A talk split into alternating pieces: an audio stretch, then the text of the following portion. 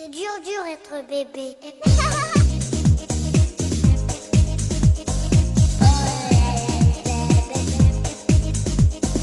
Hello，大家好，欢迎大家收听大型自制科幻悬疑青春偶像励志砍车育儿八卦类辣妈脱口秀节目《腊八粥》，我们是 Lady 妈妈。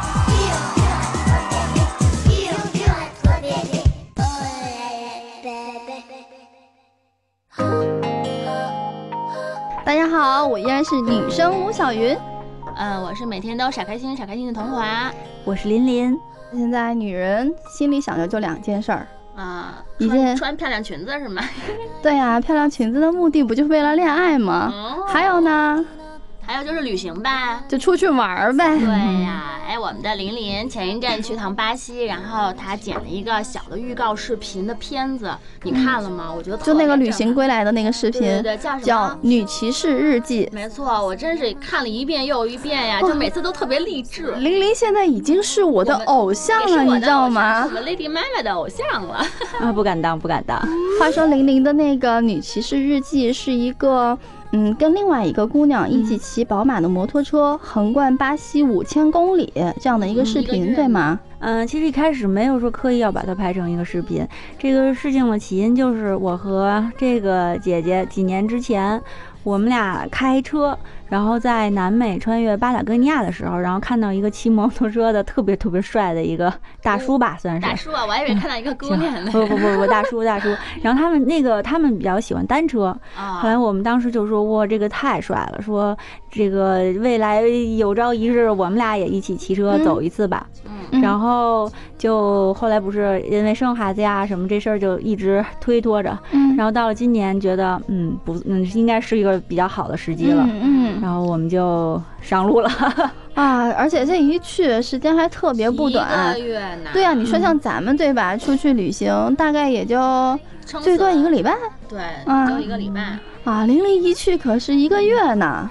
对，因为就是考虑到，嗯，南美倒不是说这个路费有多贵啊，其实我们也都是嗯把钱都花在刀刃上，也不会特别奢侈。但是这个时间，你去南美光坐飞机这时间就挺长的。我们然后嗯三天吗？对对对，基本上路就飞飞到那个地方就飞了三天，嗯，所以呃不在那儿多待一段时间的话，觉得亏得慌。那倒也是。那你们这事儿前期准备筹备了多长时间啊？其实筹备的时间并不是很长，嗯就我们俩，因为我之前还得我得要骑摩托车的话，我得先练啊，大概练了多少里程？嗯、练了也就一千公里，一千公里，然后你就去巴西了。然后我就去巴西了。然后穿越了五千公里。对对对太大，了关键我去之前，所有人都说你疯了吧？你是之前都去那儿旅行过吗？嗯，对我特别喜欢南美这块大陆。我过去的四五年，就是所有的假期，然后或者是一有时间，我就跑到那里去。家们林林写过好几本书，关于旅行的书，好多都是介绍南美的。嗯，对我就是过去几年，基本上大部分的时间就是旅游的时间，我都在南美。哇，这是多么专一呀、就像嗯、智利，智利我都去过三四次了。哇嗯，，从南到北都走过。其实智利是一个特别特别漂亮的国家。羡慕呀！对，有机会大家可可以去南美的话，可以先从智利走起。哦，是吗？对我觉得很多人选择会选择巴西，巴西会不一样，因为智利呢，它是一个狭长的一个嗯就是地对形，它在安第斯山的西边儿，它因为地地貌特别狭长，所以它的这个跨的这个纬度很大。嗯然后它比如说它靠南的地方，接近南极的地方，就是那哦种寒带的气候，就特别嗯特别漂亮。它那边的百内国家公园，我觉得在全世界的国家公园里应该能排到前三。然后，然后它往中部的话呢，它就还有沙漠，嗯哦，啊、是那种特别特别炎热、特别干燥的沙漠。然后你去翻越安第斯山呢，又是另外一种情景。嗯哦，就说到这里智利的话，我可以说到一个人，就是那个 North Face 的创始人，哦，是这样他啊。是，他不是智利人，他是个美国人。然后，但是他就是因为去过智利以后，就创了这个品牌，对，然后他特别特别喜欢这个地方，他就会就移民，就就根本常年就居住在那个智利。对，然后今年就是比较遗憾的，这个老爷七十多岁了，然后他还是去探险。他在那个智利的那个将军湖啊探险的时候，结果掉到水里对，然后因为年事太高了，七十多岁，然后最后就因为体温过低就去世了。哎呀，嗯但，是对，但是就是其实他给我觉得他给他自己这一生画上了一个特别，其实是还是比较壮烈的一个句号。嗯。嗯，这词儿用的好，嗯。嗯，虽然之前南美各个国家都跑了很多，看我，比如说南美只说的是智利、嗯。阿根廷、玻利维亚、嗯。秘鲁，然后还有厄瓜多尔这几个国家我都去过了。哇哇，你就整个南美你基本上都都去完了呗嗯，。还有还有几个没有去过，比如说哥伦比亚、委内瑞拉，还想以后还会有计划去那边。嗯，然后但是巴西是从来没有去过。哦然后巴西跟南美的其他国家又不一样，为什么呢？因为其他国家都是西班牙的殖民地，嗯。然后对那个巴西是葡萄牙人的居殖民地。哦，嗯，西班牙皇室和那个葡萄牙皇室为了抢巴西的这块地方的时候，就这个这个背景还还挺狗血的。对，因为那个时候他们两个国家是这个在海上的这个能力非常强嘛，嗯。然后他们最后去找谁来评判，都是找大主教。哦，哦，嗯，然后主教说，哎，这块归你了，然后就是你的了，是吗？，对对，有有对有一个有一条线，他们就是以那条线为基准，嗯然后葡萄牙死守了巴西这块土地，嗯。所以你会看到这个，嗯，巴西为什么就是历史这么悠久？然后对五百多年，就是其实好多人都拿巴西在和美国比，嗯嗯，都是殖民的国家，但是可能相对来说巴西历史更长、更完整，就是因为葡萄牙人在过去的几百年里真的是死守这块地方。哎，所以我觉得他守在巴西也挺对的，因为葡萄牙和巴西的足球都挺好的，这个原因吧。哇塞，这个原因好冷啊！哎，那其实我对你这次骑摩托车去，我更充满了这个好奇和关注。嗯那是我特别向往的一种方式，然后但我没做到，我的偶像做到了。我想问你，去骑行的这一路上，呃，经历了一些什么样一些危险吗？就是危险呢，还是有的。就是比如说这那个简短的那个预告片里头，嗯你们看到有一个个场景，有个场景对我那个同伴是真是差点被车撞了。就那个超大的那个油罐车对呼啸而过，那个场景不是演的，那个是 真的，就就是是情况是怎样呢？就是我们要从辅路上到主路上，然后那个是条山路，然后呢，我是比较怂，但我怂，我知道我怂，我有一个就是原则，就是我从辅路上主路的时候，我绝对不会直接插到那个行车线里的。对。对对，然后我一定是先插到边上的应急车道，然后再从应急车道上再进去，啊就是这是我对我自己的一个原则性的要求。嗯然后呢，那个姐姐她因为她速度比较快，她她她认为她自己是可以呃、可以对对很可以很快速的就是开开起来的，嗯所以她在上那条路的时候，他特别着急，他急了，其实他大大意了，她嗯没有看后边有车，哦，然后他一下就上。来了。嗯然后我是在他前面，然后我就看着后视镜，当时我就眼睛就闭上了，就没法看了。就我觉得他就已经完蛋了，这个人要被车撞了那。速度多快对！，然后幸好是那个车对象没有车，然后那嗯辆大卡车都已经刹车加掰方向都已经冒烟儿了，哦，然后就从他边上绕过去了。哇，嗯好难得！我觉得这样的镜头的话，是你想拍都拍不到的。对，这个是最我我觉得是最危险的一次。嗯，另外我还看到就是这个预告片里面有一个镜头，我特别的特别的喜欢。哦，我知道你说的是哪个，就是啊那个雨水打下来以后一抹的那个镜头，对？就是那个对，就是那个头盔，然后那个面罩对再呃套下来，然后上面全是雨水，嗯看得出来是一个特别大的这个下雨的时候，嗯然后。应该是零零，然后用手套把那个雨水抹了一下，那那个动作帅呆了而且那是一个慢镜头，哎，那，哦，那个镜头我觉得太打动我的人心了。嗯，其实没有那么美好，是不吗？不不，就是其实我有一也也有一次是还挺感动的，但不是那次啊，嗯是因为嗯我们还比较巧，因为我们去的时候是雨雨季，但是嗯好像雨不是特别多，在山里的时候没有没有什么特别大的雨，但是我们离开里约的那一天嗯和回到里约的那一天，就是都是在下雨，而且下的还挺大的。嗯然后，但就是我给我印象就是比较比较震撼呢，是我们离开里约的那一天，嗯。就是为什么呢？一个是因为我其实那个时候还没有骑那么多里程。嗯然后我出了城，我在城市里骑都没有问题，但我出了城以后，上了高速以后，就是骑的并不是特别好，嗯而且还下特别大的雨。那天我从来没有在那么大的雨里边骑过车。嗯，简直是挑战啊！嗯，然后还还有山路，然后我就越骑越慢，越骑越慢。后来就没有人了，你知道吗？就就是我那姐姐，包括我们领队都走了，就啊，把你给丢了，对吗？就是我就因为我骑慢，我也不愿意他们跟着，我就啊自己慢慢慢慢骑，然后我就心里还啊。好滑呀，会不会滑呀？然 后就是很艰难，然后但是你还要去找那个感觉，就是你去慢慢慢慢把速度提上来。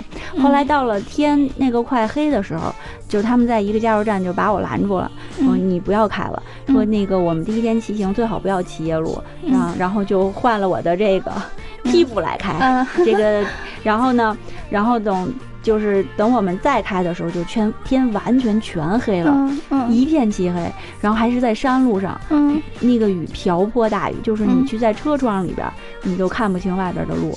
然后在我看就是前面的那两个人在骑车，然后打着闪，那闪电就在头顶上，哇嗯，然后然后刺激，对，就是然后那两边你什么都看不见，就是然后就是几个车灯，然后在这在那条山路上在开，然后当时我说我这鼻鼻子一酸，眼泪差点没下来，这个感觉这是就跟《西游记》似的，就是怎么这么这么苦难呢？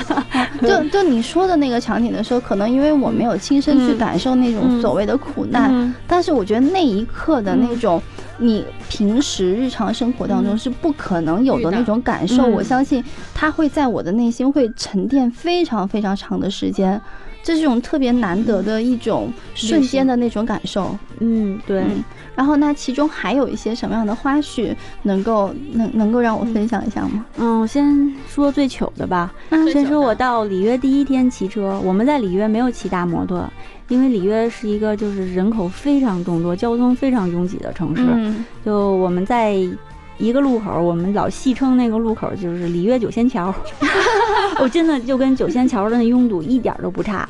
然后我们就骑着那天就骑着摩托在那儿还走丢了，就是二十分钟一直在那条街上在这儿。转，对，它是一个特别复杂的立交桥，就是我觉得堪比西直门了。每次兜完了都回到同一个地方，就是怎么都回到那儿，真是转了三圈儿。嗯然后而且那天其实我们刚到里约，还有点水土不服，嗯，然后我还有点发烧拉肚子，我就本来就不想骑了，嗯但是就是那不行，你得回家，骑回家呀。嗯然后最后就在那个路口，我就有点心不在焉，走神儿了。然后等前面的车都走了呢，我没看见，然后我就拧足了油门追上去，然后前面那车一脚停了，然后我咣一下 追到它，就撞在它尾巴上，然后那个然后人就摔出去了。嗯后来就是当时就屁股都快摔碎了，哇，特别疼。然后回来回家一看，就是紫了一大片，紫了一个月。我当时是想。哎呀，说咱们也那个罗马假日一下吧，对吧？威斯帕一下，然后里约其实里约的老城，然后市中心还是挺漂亮的，但是里约又特别大，它在那个几个区之间穿梭都是高速公路的，嗯，所以那个车一旦在高速公路上开，就简直太惊悚了，它稳定性不是特别好。嗯，然后我就老跟人说，我说，哎呀，我说本来我是想罗马假日的，结果谁知道变成生死时速了。我觉得像那种车在高速上，如果有一个巨大的大型车开过，然后那个风，然后应该可以，对，甚至因为之感觉把自前我真己扇倒开过那。个威斯帕，然后是在那个山路上。然后当时开到四五十，我都已经觉得呼啸了，就那种感觉。那我非我我我我我四五十还好，就是那个车，我就他们跟着他们开，他们因为他们开的是重型车，嗯我就他们开到八十，然后我一开始也跟着，然后后来就是你越开越觉得就心里各种不安，因为你能感觉到它已经是不稳定了，对嗯对对，是这种，我相信嗯车对人的那种反馈感受是会很明显的。对。对，嗯说说那个巴西的人文，因为因为我们这次就是以练车为主嘛，没有去没有选那种亚马逊那种特别荒的地儿，然后而是就是一个大城市一个大城市的去走，然后去了几个对巴西这个几百年来影响非常深厚的城市，一个就是里约，然后欧姆对。普雷图，还有那个嗯、那个萨尔瓦多，啊还有一个叫伊列乌斯的一个海港小镇。然后这名字记得都好清楚啊！因为这几个城 市是了多少次南美了？有这几个城市是给我印象非常深，我非常非常喜欢这几个地方。就为什么呢？你看，像萨尔瓦多，萨尔瓦多是历史是嗯有五百多年历史，嗯而它那个黑人的文化的发散地是一个，就是为什么呢？因为五百年之前，葡萄牙人是最开始把黑人贩卖到其他大陆上面作为劳工的，嗯。哦。然后而且萨尔瓦多的这这个地方是第一站。哦，哦，嗯，就是当年葡萄牙人把所有的人都先运到萨尔瓦多，再从萨尔瓦多分散分到美洲大陆的各个地方，所以这个地方沉淀了很多这个当年黑人的那个从非洲带过来那种原始的那些东西。然后原来我们总是说啊、黑人可能呃智商不太高啊什么呀，就是这样。但是你去萨尔瓦多看了，你就完全会推翻你这种想法，你就觉得这样这样想是很不对的。就是黑人是充满了魅力，而且就是他艺术气质，就是是哎，非常这对这个我同意，有非常深的艺术积淀的，嗯嗯，然后才华横溢，他们，你看他们的舞蹈、音乐对然后黑人就自带天生的那种节奏感，对，然后舞蹈、音乐，然后还有他的那个宗教，过去原始的那种宗教，其实现在的流行的那些宗教也都是早些年从非洲然后传到欧洲，啊然后再经过他们嗯改良，然后成了更更有体系的这个发展的，所以你会对这个事儿，嗯，就是改变你的看法，而且你也会想到，其实黑人有今天，就是他们今天，嗯，看上去并就是没有受到良好教育，就是。不是很很在社会前沿呢，是因为他们过去五百年都一直在遭受迫害，这点来说是就是对我冲击比较大的。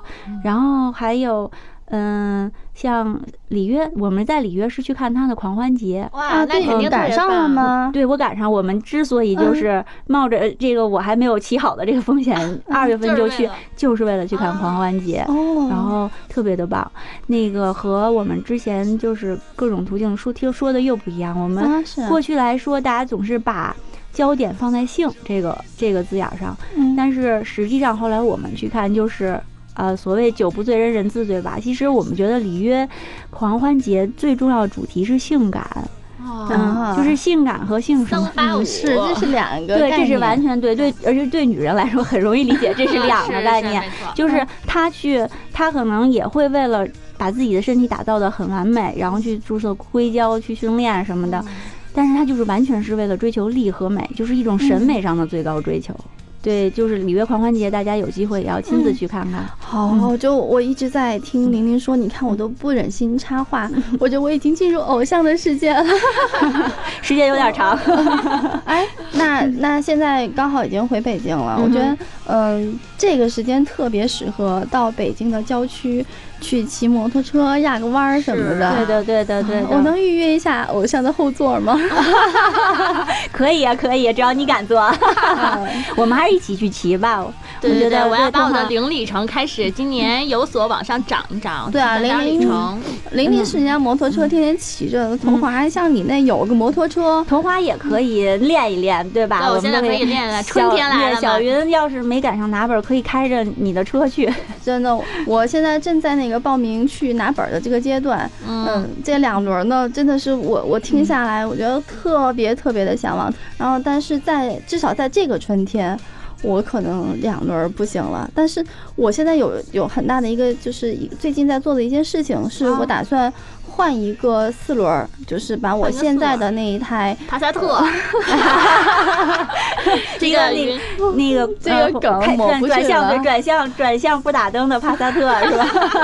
对，然后呃，我想把它换成一台旅行车。当然我，我我一是也有内心也有这种要出去走出去旅行的这样一些想法。二呢，我嗯是觉得，嗯，帕萨特它固然给我带来一些这种呃安全啊、稳重，然后空间大它的这些优势，但是一台旅行车它能带给我的呃性能，还有它的，我觉得主要是旅行的这样的一种。感觉嗯，生活的这样一种感觉，我觉得是不一样的。其实最漂亮的一台旅旅行车，我心目中觉得是奔驰的新 C 旅，啊，那个是挺漂亮的。但是最近前不久新出来的那个，嗯，大众进口车的有个叫做、哦，蔚蓝，对，就是其实它以前是迈腾的那个旅行版的，嗯，对，就是帕萨特 B 八的旅啊行 B 八版，，对那这适合你啊！这还是帕萨特，你就跳出这个圈儿了德国人民喜欢的帕萨特。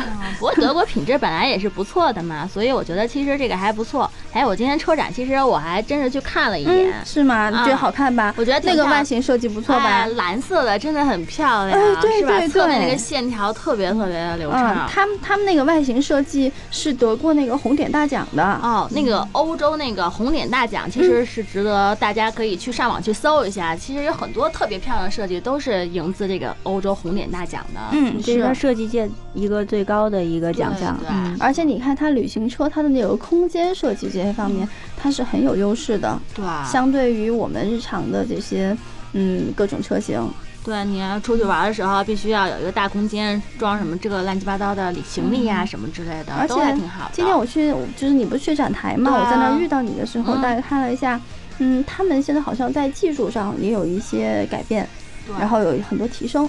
我觉得这个也算与时俱进。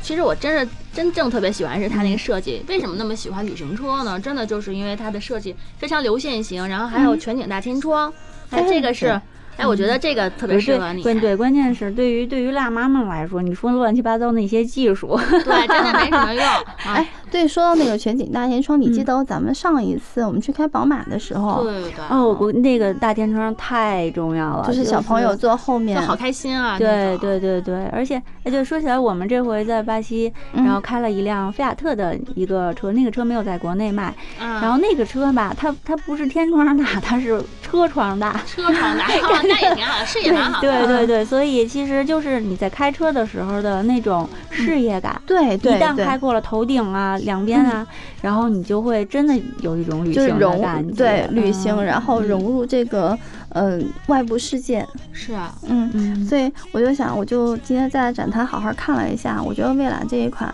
还真的特别适合我现在的一个需求，而且就那大天窗，我们就小朋友坐在后面，在比较嗯。烦躁的时候，呃，他不用头顶一抬头看到是那种很沉闷的车顶，对他看到的可以打开天窗，可以看得到蓝天哎，，说到小朋友那个后排怎么样？后排空间后排空间足够呀，嗯你想啊，帕萨特。那个第八是第八的帕萨特。B 八的那个什么？对对对，嗯，反正我今天那个车展看下来，我大概再一次坚定了我想换这台车的一个想法。帕萨特，嗯，因为其实你看我们现在，嗯，除了自己要开车作为一个通行工具之外，我们把它作为我们生活的一个工具，扩扩大我们生活半径的一个工哎，具。对，这个是。因为毕竟我们现在这个呃家庭角色已经不是一个单身的这个女光棍儿，也不是两个人的这个二人世界，咱们有家人，间，对，有嗯。孩子，然后毕竟跟他们在一起能多有一些陪伴，嗯，多有一些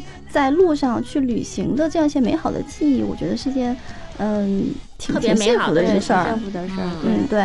然后，更何况我们一直也在传递说，我们作为职场的女性，女性，然后我们作为家庭中间的，嗯，这样的一个女性角色，嗯，我们也需要去关照我们自己的一个内心生活嘛。不止除了眼前的苟且，我们嗯还有还需要有诗和远方方嘛。对对。嗯，诗不管咱们能不能写出来，但远方是一定要一直在那里的。对对，就是可能像那个我们听众很多辣妈。现在都要自己来照顾孩子，不像我这么豁得出去，有哎三十天，然后就把嗯娃扔 扔给姥爷，然后就自己出去，对对对。